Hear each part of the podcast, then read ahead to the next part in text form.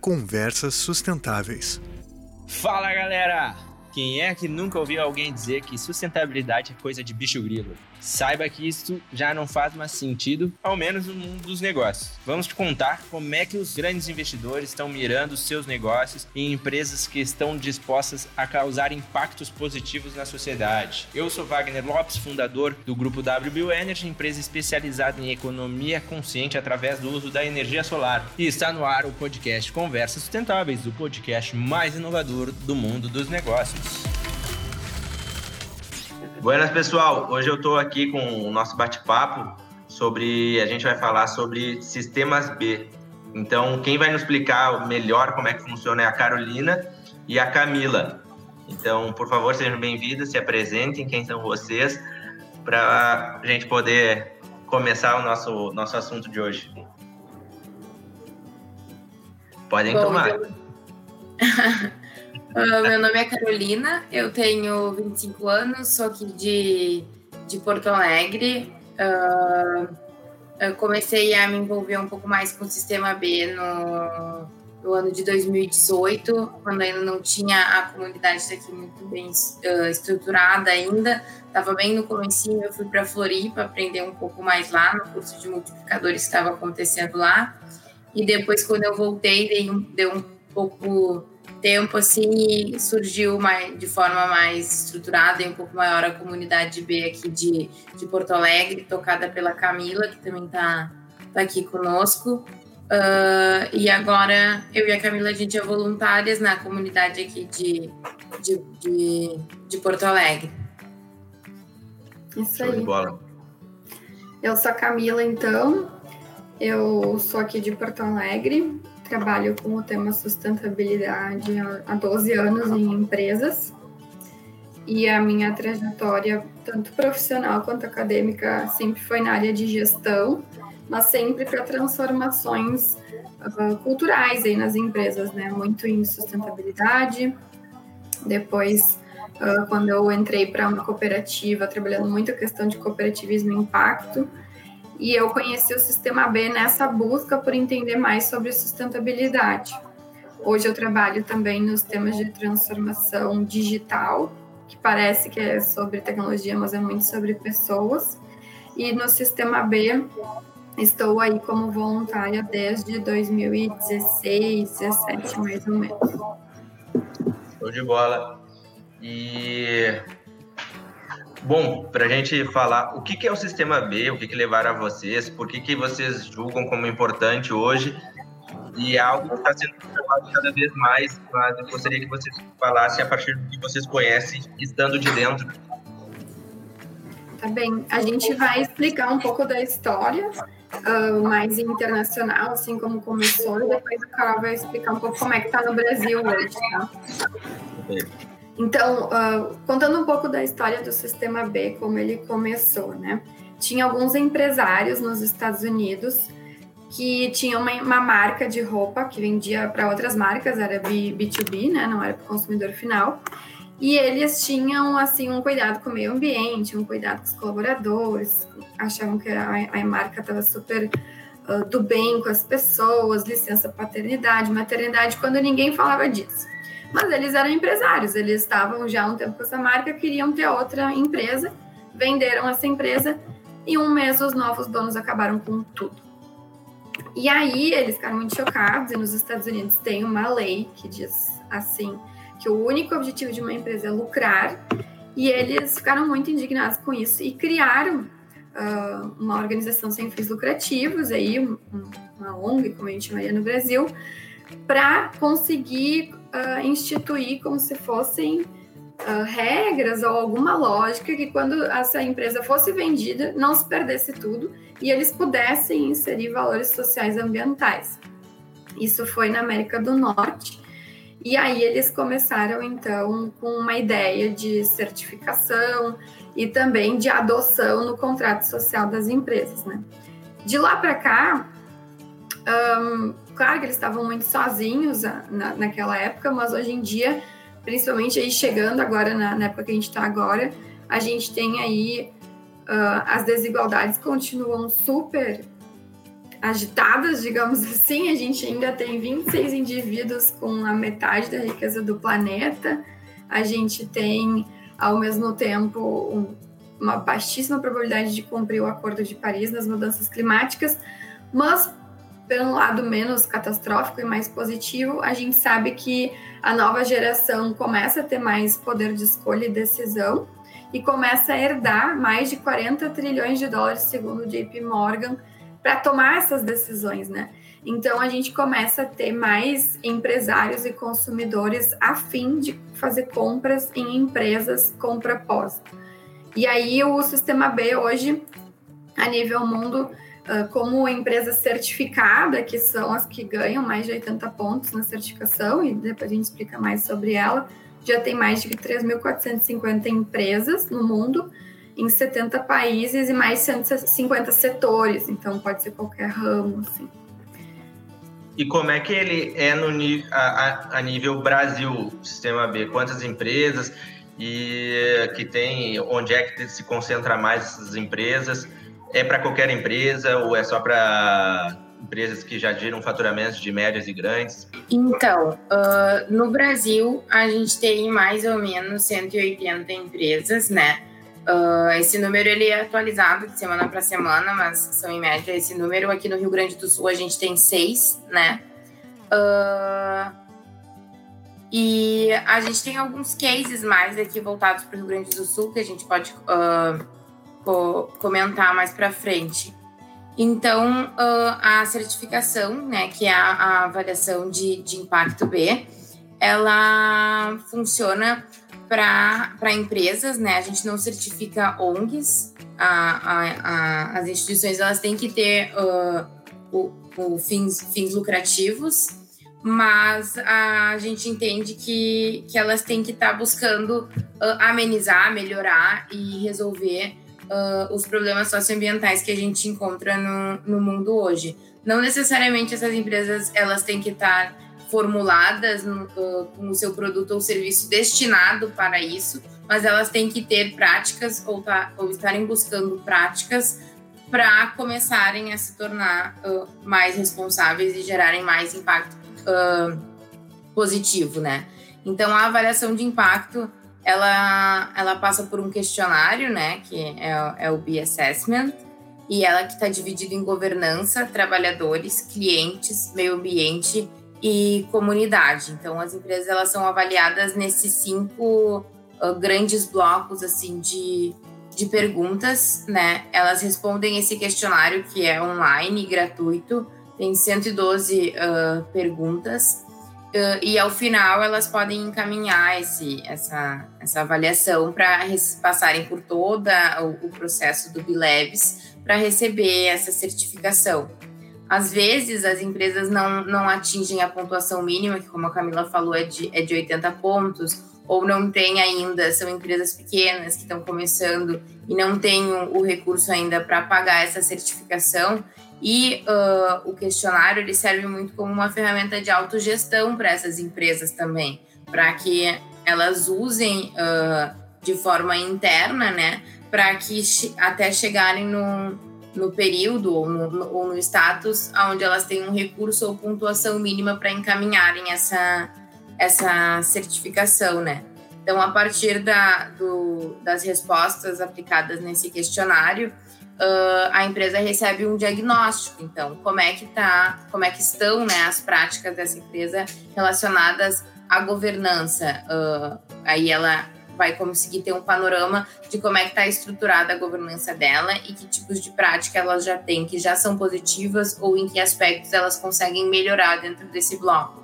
E a mesma coisa funciona para trabalhadores, clientes, meio ambiente e comunidade. E aí a junção dessas cinco esferas formam a avaliação total da empresa.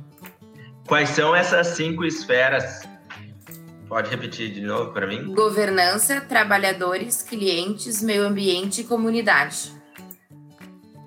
São as cinco esferas que a empresa precisa para ela ser estar na ser adequada a ser uma empresa B, correto? Isso, são as cinco esferas que são avaliadas as práticas, né? Digamos que dentro dessas cinco esferas, tu tem práticas relacionadas várias práticas relacionadas a esses assuntos. Então, a ideia é que cada microprática dentro desse, desse assunto seja avaliada e, e enfim, vista se, tá, se realmente está sendo praticada ou se é um ponto a melhorar, né? Sim. E hoje, essas empresas que, que vamos tratar a nível Brasil, por que, que eu digo a, a nível Brasil? Porque lá fora já essa cultura já tá já é mais forte aqui do que aqui, eu acho. Uh, até eu, as informações que eu tenho é muito mais os dados são já mais específicos de algo que acontece lá fora. Como é que os empresários brasileiros têm olhado para isso? Como é que vocês abordam? Ou é a empresa que procura vocês já com o intuito de, de gerar esse certificado? Como é que tá, acontece esse match entre as empresas do sistema B? Sim. Uh, então, de, depende, assim, por exemplo, dessas 170 empresas no Brasil, não dá para negar que a região Rio-São Paulo está mais desperta para as questões de sustentabilidade. Ontem a gente teve um evento do Sistema B para as lideranças no Brasil e veio o empreendedor da Guayaki, que ele tem, ele, ele é argentino, mas ele tem uma empresa baseada na Califórnia e o plantio é no Paraná. E eu lembro que eu me apaixonei pelo Sistema B em 2014 e o evento era no Rio tudo era no Rio. Né? A primeira virada sustentável aqui em Porto Alegre foi só em 2016, eu também ajudei a organizar, porque a gente estava assim, cansado né? de, de não ter esse despertar. Então, os empresários gaúchos estão começando, né? A gente ainda não tem um número significativo de, de pessoas ligadas nisso. As nossas indústrias são mais uh, clássicas ou de, de materiais mais pesados ou não tão ligadas a essas questões.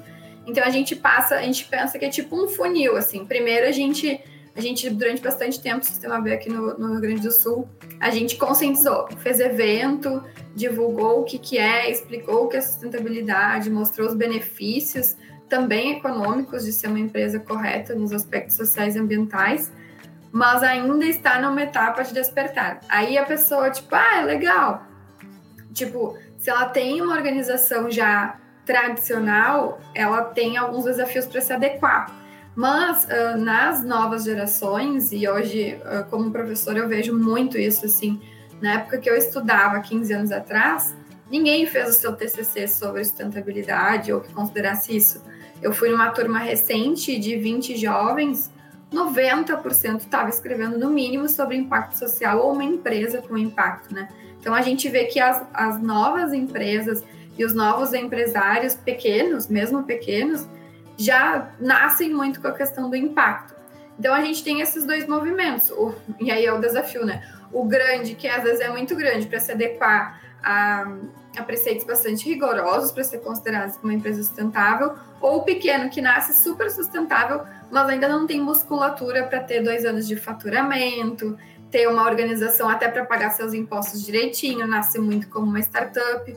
Então a gente chega a alguns dois tipos de match que a gente ainda tem que uh, fazer com, com, que a gente chegue ao talvez o perfil ideal aí de, de empresário né, no Rio Grande do Sul.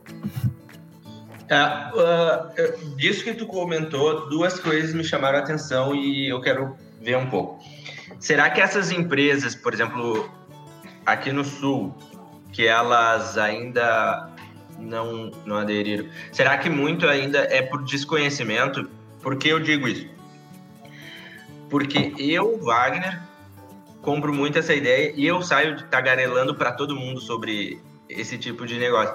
E muitas empresas e empresários que eu, que eu converso a respeito disso, quando ah, vai tomar uma cerveja, vai fazer alguma coisa, poucos uh, têm esse, esse. Ah, mas o que, que é isso aí, Wagner? Tá viajando isso aí, não sei o quê. Porque às vezes tu tá tão focado no teu negócio, tão dentro dele, que tu não levanta a cabeça para saber o que está acontecendo no teu entorno, entende?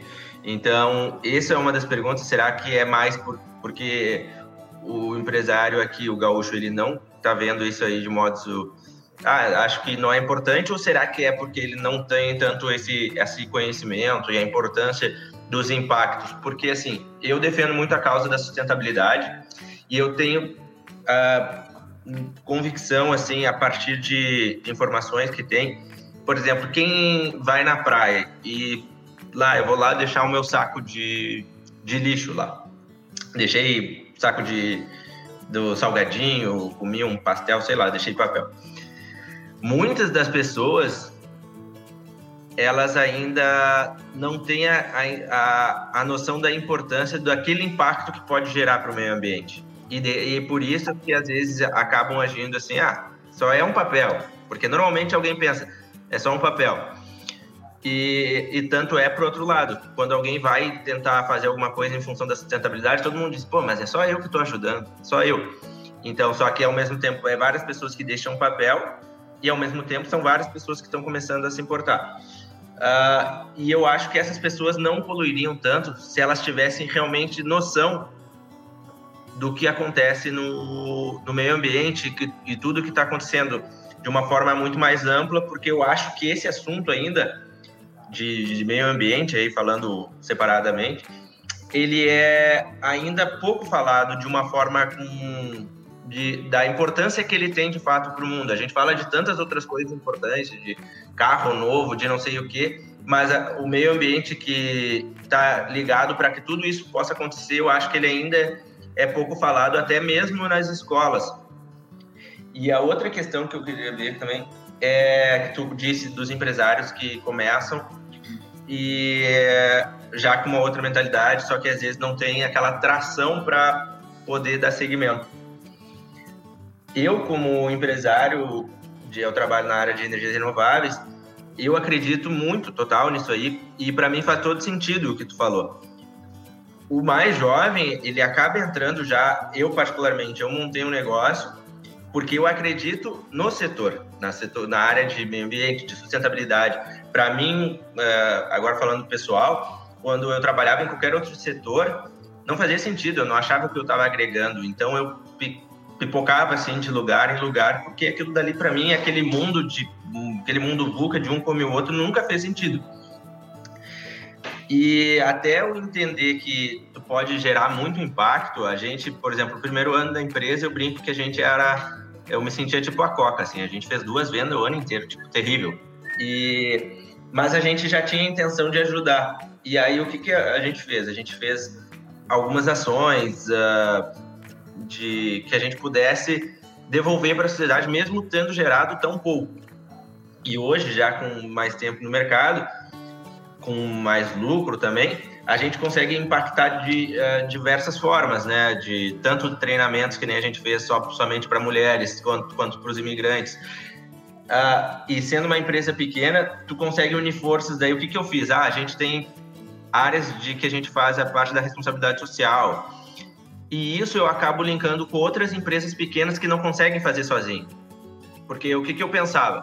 Porra, cara, eu sozinho eu não tenho força para atingir um número uh, relevante. Então, o que, que eu fiz? Peguei vários amigos meus que têm praticamente giro em torno da mesma idade, mas que acreditam em fazer algo. E eu falei, cara, já que a gente sozinho, vamos todo mundo se unir e vamos fazer algo maior.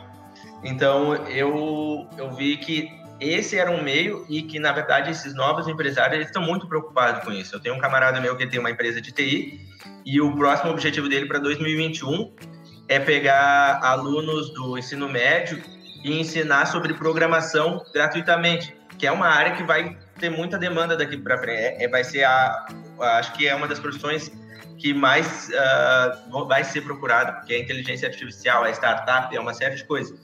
Então, eu acho que é o meio também do, desse novo conseguir entrar nisso aí, né? Sem ter, às vezes, o selo, mas já com atitudes que eu acho que é mais importante até, às vezes, que um, que um certificado. Sim, você tinha falado de ser uma questão de educação, consciência, né? Eu acho que sim. Um, eu, eu acho que quem vem, tá vindo da universidade, assim também como aluna de, de mestrado, os professores não tinham esse repertório. E hoje eu já, voltando para a academia como professora, eu fico muito feliz que tem vários professores falando disso, né? Então, quem está saindo hoje, quem está estudando hoje, acho que tem mais acesso. Mas quem está lá no mercado e, e realmente só está dentro do seu negócio, eles não têm conhecimento de, por exemplo, assim, ah, em trabalhadores a gente está discutindo agora sobre sociocracia e horizontalidade, como dar mais poder para as pessoas. A gente está falando em uh, desenvolvimento de, como você falou, né, de jovens para tecnologias. A gente, não, a gente não vai ter uma, uh, pessoas no futuro, né? Um, a gente está falando também da importância de empregar pessoas da nossa região e não sempre a, a, as pessoas clássicas que a gente vê em grandes universidades, uh, pessoas brancas que, que, que, falam três idiomas quando a gente nem precisava de idiomas. Né? Então, essas práticas, tem muita gente que ainda acha que é assim, né? Ah, diversidade, se a gente coloca uma meta de botar 30% mulheres, está achando que é cota e sai xingando. A política agora está nos atrapalhando muito também, né? Porque tem como é que eu posso dizer assim, ciência e conhecimento sobre o que é sustentabilidade, tudo que a gente está falando aqui. Então, e ao mesmo tempo as pessoas um, menosprezam um pouco. Outro dia eu estava falando com uma empresa de moda e a pessoa mega acreditava em sustentabilidade, queria certificar. E aí eu perguntei, tá, mas e o teu tecido? Ah, é uma assim, era uma coisa caríssima, tá? Vendida para o exterior, mas a empresa era brasileira. Ah, minha seda é orgânica. Tá, mas como ela é produzida? Ah, não sei, eu compro direto, mas eles têm certificado. Eu, tá, e os resíduos? Ah, minha costureira, não sei se gera resíduos. Tá, e a tua costureira tá na carteira de trabalho? Quantas horas ela trabalha? Uh, qual é a condição? Sendo que no têxtil a gente chama de tema material quando é um tema crítico, o que mais vai abrir na certificação do sistema B, quando é uma empresa uh, ligada à moda, vai ser a questão trabalhista. E essa pessoa tinha umas costureiras soltas, sem nenhuma garantia de que elas estavam adequadas. Né? Então, um, eu, eu acho que não, a gente tem que educar, sim, o empresário, mas também queria ouvir um pouco a Carol, porque também tem o consumidor, né? Será que a gente está fazendo nossa parte, escolhendo os produtos? Eu sempre olho para esse lado também. Eu acho que vocês dois tocaram no, no ponto, assim, na, na, palavrinha que eu acho que é, que é chave, assim, que eu, que eu acho que é, que é educação, assim, eu acho que, que passa pela, pela questão daquela educação a gente traz de casa, aquele tema, assim, que acho que foi muito o ponto que o Wagner tocou, assim, do lixo na praia e tudo mais. Acho que é uma questão de, de educação uh, pessoal, mas eu acho que passa muito pela educação no sentido de busca de informação. E daí eu acho que foi o ponto que a Camila trouxe mais, e de acesso à informação. Eu acho que a gente tem acesso a muita informação, que há um tempo atrás a gente não tem, uh, e muito em função, porque tem, tem dois lados, né? Tem o consumidor que está já um pouco mais consciente, ou indo mais um pouco dessa informação, e ele, como um agente sozinho, ele acaba passando essa informação, ou replicando essa informação, ou ajudando a disseminar essa cultura para que outros consumidores também comecem a enxergar de forma individual esses aspectos. O que eu acho é que, uh, no sentido do empresário, ele também é um agente de educação, né? Porque uh, eu, eu me lembro que isso foi uma frase que eu aprendi no Sistema B e eu nunca mais esqueci, que foi que a primeira, uh, o primeiro modo das pessoas se organizarem em grupos são famílias. E o segundo modo são empresas, né?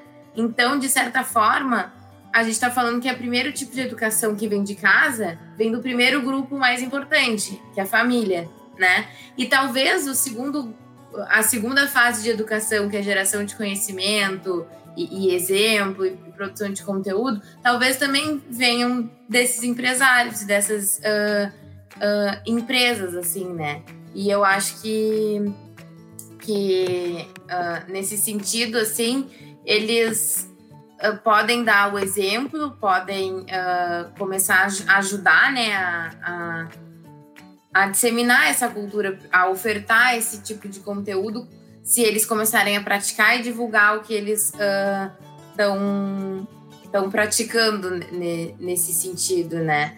Uh, eu acho que, que essa questão ela, ela é bem difícil, mas eu acho que ela passa por um momento bem extenso, um período bem extenso que é de educação e que a gente vai ter vários uh, desníveis de entendimento e de tipos de prática, que eu acho que é o que a gente está vivendo agora. Eu acho que a gente tem, tem pessoas, empresas e grupos que estão começando a entender o que, que é esse movimento agora enquanto tem gente que já está um pouquinho mais avançado, no sentido de já conheceu um pouco mais, já estudou um pouco mais e já entende de uma forma um pouco mais profunda, assim como eu acho que tem gente que ainda nem ouviu falar, né? E eu acho que passa como responsabilidade do sistema B ou de como de da Carol, pessoa física, da Camila, pessoa física, do Wagner, pessoa física, uh, passa pela universidade, de, dessas pessoas que já têm esse tipo de, uh, de conhecimento ou de, de visão, assim, uh, conseguirem ser agentes disseminadores desse, desse tipo de conteúdo, independente de qualquer movimento que eles estejam. Acho que nesse momento que a gente está vivendo, a nossa postura como pessoa, ela diz muito, né? O tipo de conteúdo que eu compartilho, o tipo de assunto que eu trago para minha roda de amigos, né? Eu acho que isso tudo vai ajudando a esse conteúdo, a esse tipo de conhecimento e chegando e ser cada vez mais uh, falado e entendido pelas, pelas pessoas. É, eu ali tu comentou que acho que as empresas deveriam. Eu particularmente eu eu na minha visão, todo empresário ele tem como dever a parte com a sociedade. Eu vejo isso, porque é a tua forma de tu retribuir, porque o eu vou te dizer, quando eu entrei no negócio, fiz meu negócio com a mentalidade que hoje, graças a Deus, está para de pé, mas quando eu montei, o, fui conversar com meu pai, ele achou que, cara, isso aí não existe, isso aí é bonito nos livros, mas não vai funcionar. As pessoas não, não, não, não, não funcionam assim. E graças a Deus a gente vem provando que é assim, porque começou comigo, só que é aquela história, né? Tu atrai, eu na minha visão, eu acho que tu atrai pessoas do mesmo perfil que tu. E começou outras pessoas que trabalharam comigo a comprar essa mesma ideia. Que a empresa tem toda uma tem todo, tu tem a tua responsabilidade, uma empresa, o, a parte financeira é o oxigênio de uma empresa, então não dá para dizer que tu não precisa do oxigênio. A questão é que como é que tu vai conseguir para ter esse oxigênio? A partir de, do quê? Então, hoje na empresa, todas as pessoas que, por mais que a gente quer ali bater meta, uh, construir o um nome da empresa, tu quer construir esse nome linkado ao que valor que tu vai deixar. A gente sempre pensa isso e a gente conversa qual é a minha responsabilidade que eu estou fazendo aqui. Porque, beleza, a gente está ali trabalhando, ganhou um dinheiro, mas e o que mais? Qual é o exemplo que tu vai deixar para tanto para teus filhos ou uma hora a gente vai sair desse desse loucura aqui que a gente vive na Terra. E como é que tu vai ter deixado isso aí? Então, eu acho que as empresas hoje, elas devem como obrigação a transformar isso aí de uma maneira melhor, porque tem duas situações que eu, que eu comento quando eu converso com amigos ou pessoas desse perfil, né?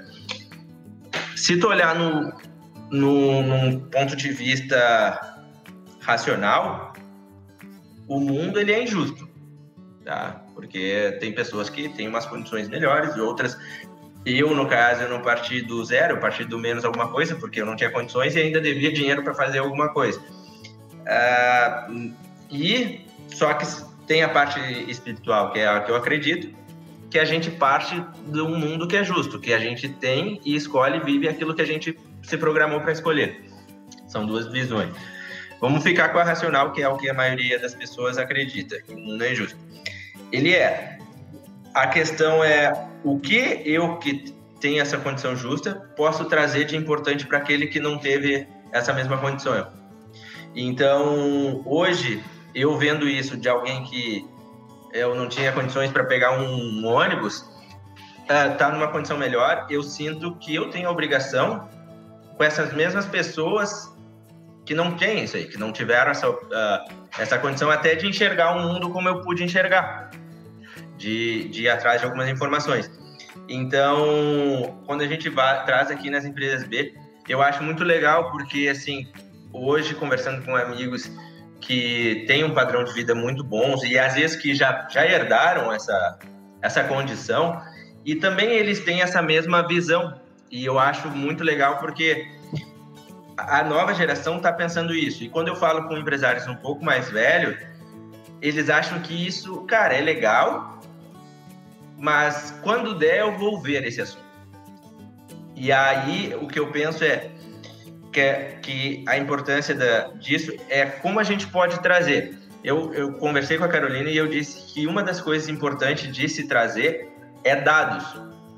Porque esse empresário que ele é mais cético, a gente tem que trazer números. Por exemplo, hoje, isso, se olhar o mercado de ações, as empresas que são ESGs, né, elas já têm o, a parte de mercado valorizando mais do que as empresas que se mantêm no mesmo perfil. Ou seja, empresas que não acreditam que tem que fazer. E empresas que às vezes estão fazendo só porque dá resultado, beleza, mas indiretamente ela está fazendo a parte dela, mesmo sendo só para chamar atenção. Então eu acho que para chegar nesse perfil também de, de, empresários que já são mais velhos, que vieram com uma outra cultura, e beleza, tudo certo, eles vieram de um outro, de um outro ensinamento, uh, trazer também esses dados a partir de, cara, olha só, empresas que trabalham, que estão nos temas B, elas estão gerando mais capital e não só capital, as empresas, quem trabalha lá gosta de trabalhar lá, às vezes não tem o melhor salário, mas a, as, o pessoal é feliz, gosta de estar naquele ambiente. E eu acho que isso é importante de, de trazer. Eu não sei se vocês estão fazendo um controle sobre isso, porque eu, eu Wagner, se eu fosse mais cético ou olhando num, num prisma de, de, alguns empresários, eles querem ver o resultado. Então, beleza, vamos te trazer alguns dados que corroboram tudo isso que a gente está falando e não é um achismo. Tem alguns argumentos uh, bacanas assim sobre por que aí no caso mais digamos assim, trabalhar pela sustentabilidade pode ter diversas óticas, né? Pode ter a galera que trabalha mais com mudanças climáticas, quem trabalha mais nas questões sociais. Aqui é, o sistema B é muito bacana que ele não compete, por exemplo, com o capitalismo consciente, com as empresas regenerativas. Então, elas são muitas estratégias complementares de organizações que acreditam que a gente precisa repensar o que é sucesso nos negócios, né?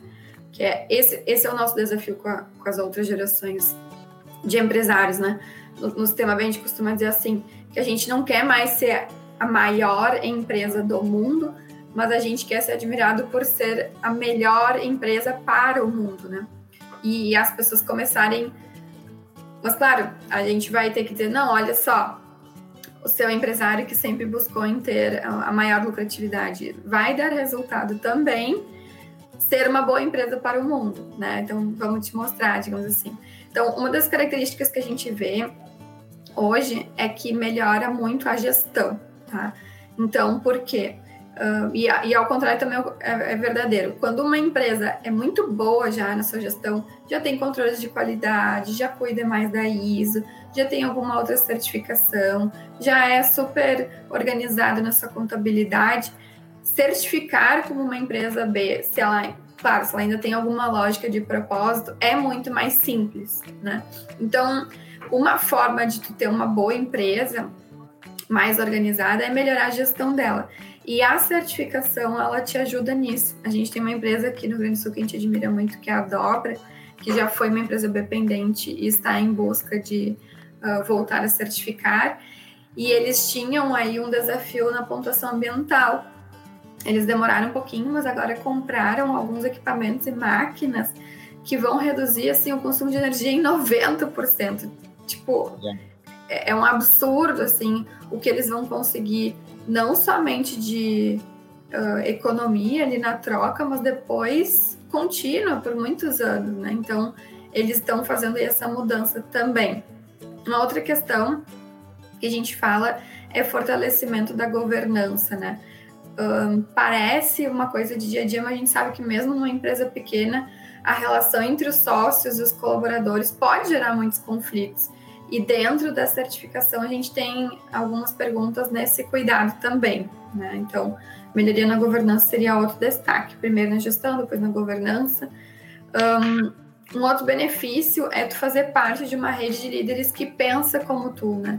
Então, por exemplo, algumas das nossas empresas B como a Box Print aqui no Rio Grande do Sul, ela foi beneficiada porque a Natura colocou um indicador agora que ela vai preferir contratar empresas B nos seus fornecedores. E de embalagem não tinha tanta empresa B, mas tinha a Box Print. A Box Print na pandemia aumentou em 30% seu faturamento para fornecer para a Natura, né? Então gera negócios, né? Quem, é, quem pensa assim, né? Um outro ponto que a gente tem de argumento tem uma pesquisa da Deloitte que diz que 77% da geração millennial agora quer trabalhar numa empresa com propósito. Então passa a ser uma organização que atrai mais uh, talentos, né? E hoje em dia eu trabalho mais com tecnologia. Nossa, assim, sério, é, eu trabalho numa boa empresa, assim, uma Mas boa. pegando, pe, pegando esse gancho que tu comentou, uh, eu tenho um amigo e esse eu, eu também comentei isso com a Carolina, que ele estava fazendo uma entrevista lá para para de emprego e aí nessa ele pô salário super bom para a nível Brasil assim ele ia pagar na faixa de uns 12 mil por mês alimentação saúde barará e aí eles estavam desenvolvendo um sistema para parte de agropecuária e aí tá eles estavam contratando gente aí foi contratar um cara rapaz tava tudo acertado e o cara tá mas qual é a qual é a minha função e aí ele disse: Não, a gente vai estar desenvolvendo aqui. O cara tem um quanto cabeça de gato, temos que fazer isso, isso. E o cara falou: Me desculpa, mas eu vou recusar o serviço, porque eu sou vegetariano e eu não compactuo com esse tipo de ideia. E então ele falou: Agradeço, gostei muito da empresa, mas para mim isso não faz sentido. Então eu achei assim, sensacional. E, o, e o meu camarada falou: Cara, eu achei muito legal isso aí da parte dele, porque isso são valores então, a maioria das pessoas, e até pela condição que a gente tem aqui no Brasil, às vezes tu ia avisar, pô, eu preciso desse dinheiro. E ele conseguiu botar os valores dele, e esse é uma pessoa que tu sabe, independente da empresa que ele vai trabalhar só pelo perfil, ele vai vestir a camisa da empresa. E então isso uh, comprova o que tu está dizendo aí, que as pessoas estão preocupadas, a, a, essa nova geração, não é só onde vou trabalhar, é, que impacto que eu vou gerar além de. E isso para mim é sensacional.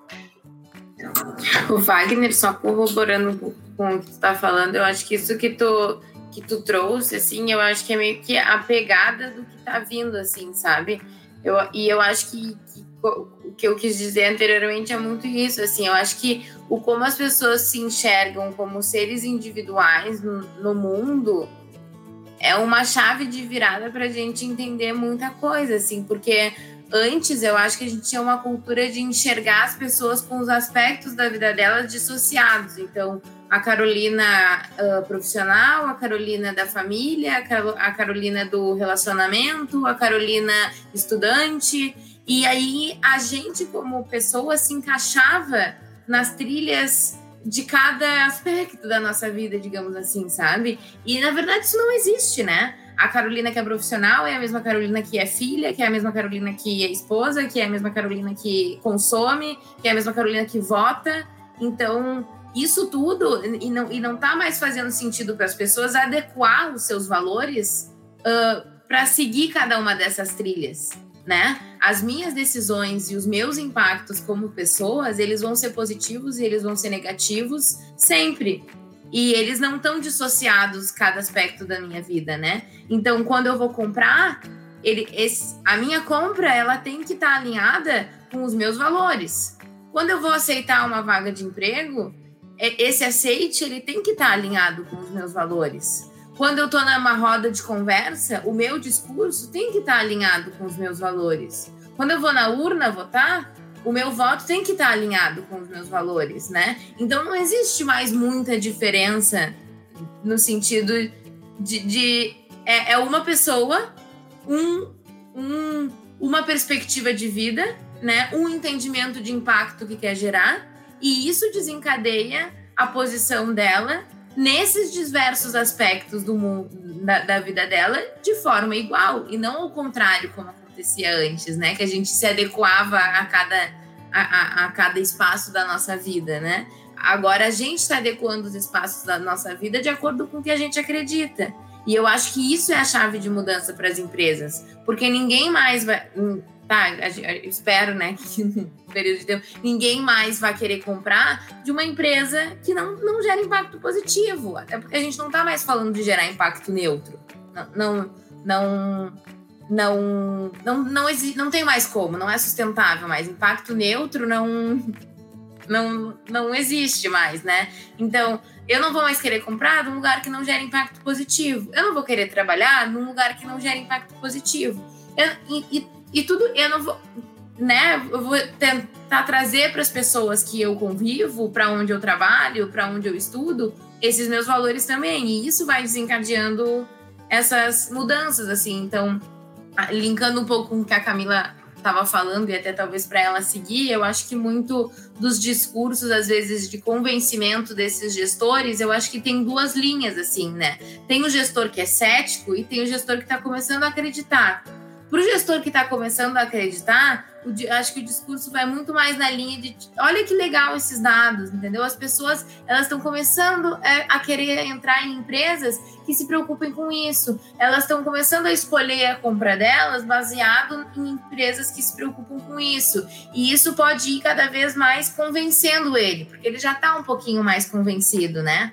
Agora, para o outro gestor que é mais cético, eu acho que o talvez todos esses argumentos ele, ele possa continuar te dizendo assim, infelizmente, né? Ressaltando que isso não é uma questão positiva, mas eu já passei por situações assim de que ele disse assim, legal, isso tudo vai, né, vai fazer eu ser assim, mas tipo, eu também tô ganhando bem como eu tô, né? Eu, eu também tô indo bem como eu tô, então por que que eu vou dedicar tempo a isso, né?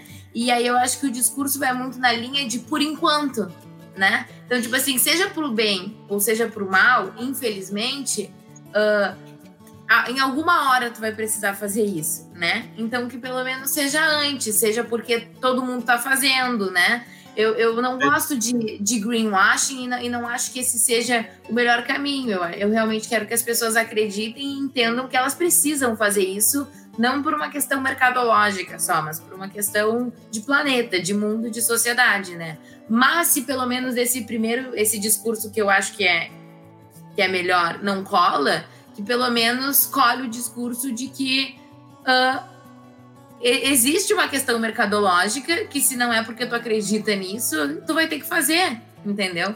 Então, digamos assim que eu não acredito muito na, na primeira justificativa, mas eu acho que muitas vezes ela é o começo para esse cara que é tão resistente começar a, a, a, girar uma rodinha de mudança, assim, né? Então, não sei se tu quer continuar, Camilo. Eu quero, na, ver, é, na verdade, agora, para a gente indo, já está dando uns 45 minutos, uh, ah, para a gente falar mais um pouco ali da, do, dos sistemas, se vocês puderem destrinchar um pouco aqueles cinco tópicos uh, do sistema B, uh, até para quem ouvir, pelo menos já conseguir de repente implementar nos negócios ou até mesmo na vida, ver como é que podem gerar mais impacto. Tá, sim. Uh, vamos ver então alguns exemplos, tá? Assim, primeiro que para acessar o, as categorias e as perguntas é gratuito, tá? Então a gente pode te passar por escrito direitinho no site, mas pode digitar também no Google medindo o que importa. E aí vai ter lá o, o B Impact Assessment. Então tu só começa, tu tem algum custo só se tu passar de 80 pontos, se tu quiser mandar para auditoria, porque vai ter uma equipe te ajudando, olhando, atestando, né? Mas antes disso, tu, tu mesmo, Wagner, pode colocar a tua empresa e aí tu vai responder alguns critérios, tipo número de funcionários, qual é o tipo da indústria, qual é o segmento e tal, porque assim, ah, uma empresa de consultoria que hoje em dia não tem nem escritório tem um impacto. Uma indústria de alimentos que tem o plantio em muitos hectares tem outro impacto. Mas em geral, então, vamos imaginar que a gente estava falando agora de um, um negócio que tem um produto, tá? Então, na, no eixo governança, um dos pontos mais importantes é proteger a missão, a tua missão tem que ter um propósito para além do lucro. Então, tu vai ganhar alguns pontos se tu fizer isso. E aí também tem que falar um pouco de ética, transparência e desdobramento da estratégia. Então, vai ter perguntas sobre isso. Em trabalhadores, ele vai falar sobre saúde e bem-estar, né? Sobre, uh, por exemplo, quantas horas se você dá treinamento para os seus colaboradores, se você mede a satisfação dos colaboradores, se eles têm participação societária, se tem alguma estratégia de desenvolvimento dessa força de trabalho também.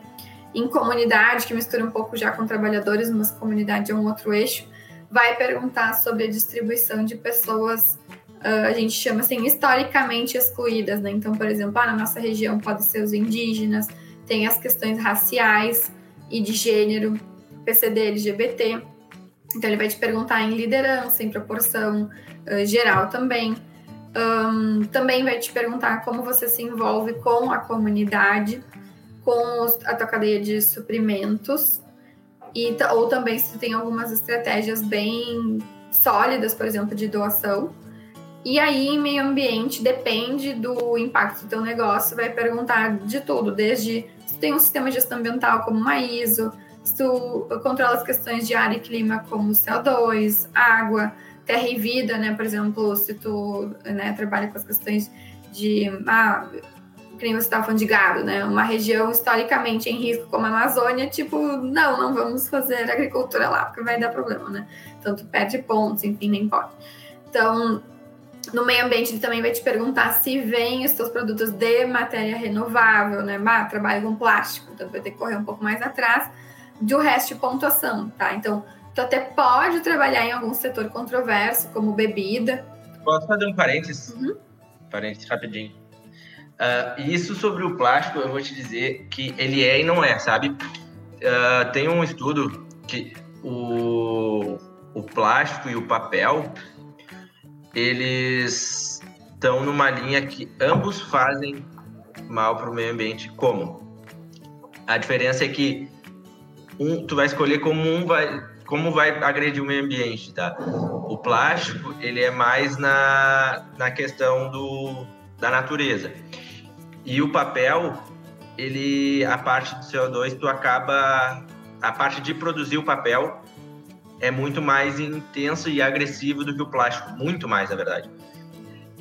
A única forma do papel ser, ser vantajoso é se a fonte dele de energia for algo uh, renovável, como eólica, biomassa ou, ou a solar.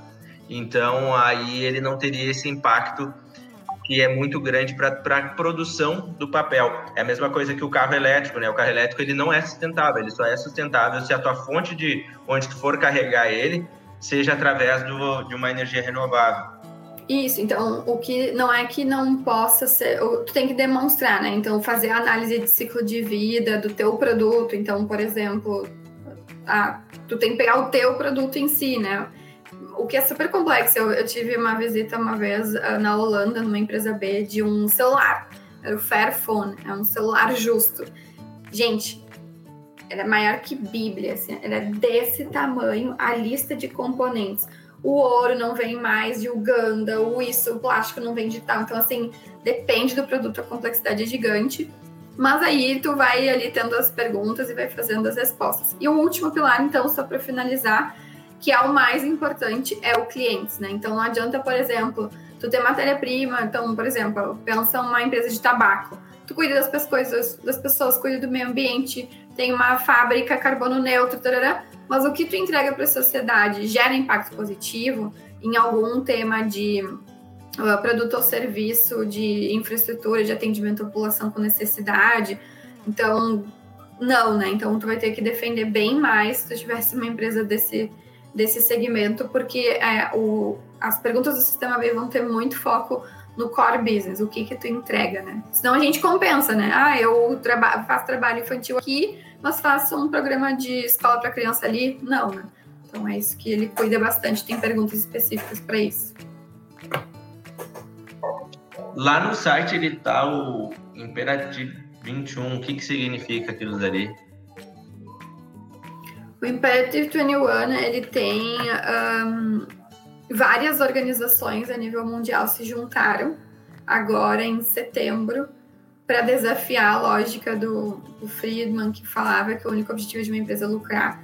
dizendo então que não, a gente precisa de uma nova sociedade. As empresas B estão fazendo, o movimento de capitalismo consciente está fazendo, e aqui no Brasil foram esses dois principais que se juntaram para fazer uma campanha mundial, uh, botaram nas bolsas de vários países do mundo para reforçar que é, tudo isso que a gente está falando dá para fazer de uma forma diferente. E, e aí tem matérias, tem como se fosse panfletos e materiais para internet gratuitos, assim, tu pode, tipo, ah, eu acredito em mão de obra justa, e aí tu, tu posta lá e conta o que tu tá fazendo. Então é, é gratuito para todo mundo se engajar.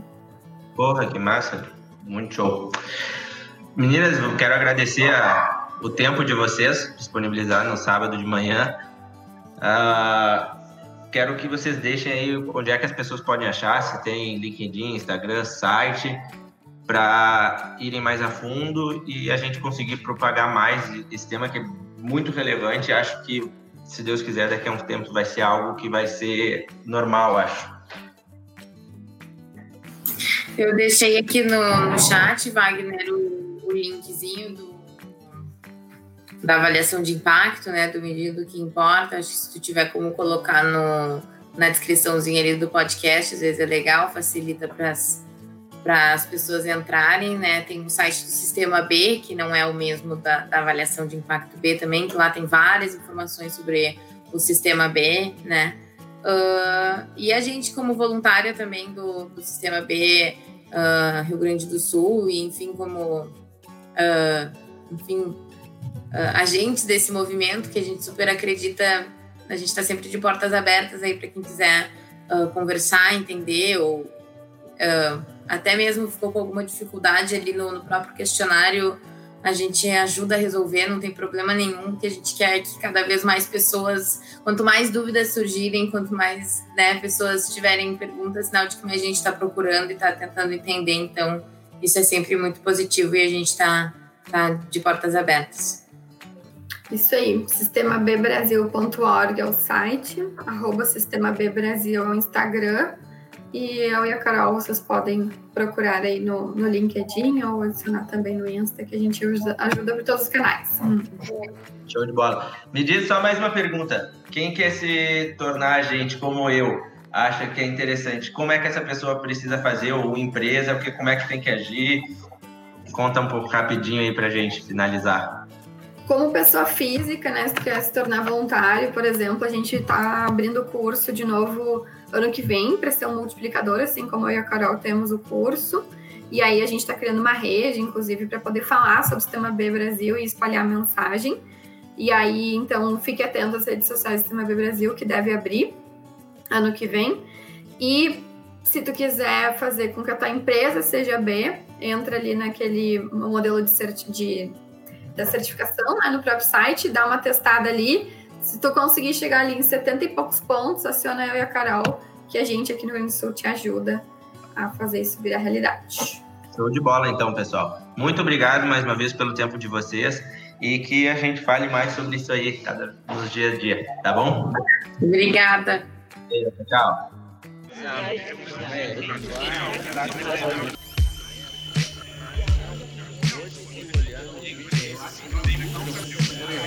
Na minha área, na minha área, além de significante da parte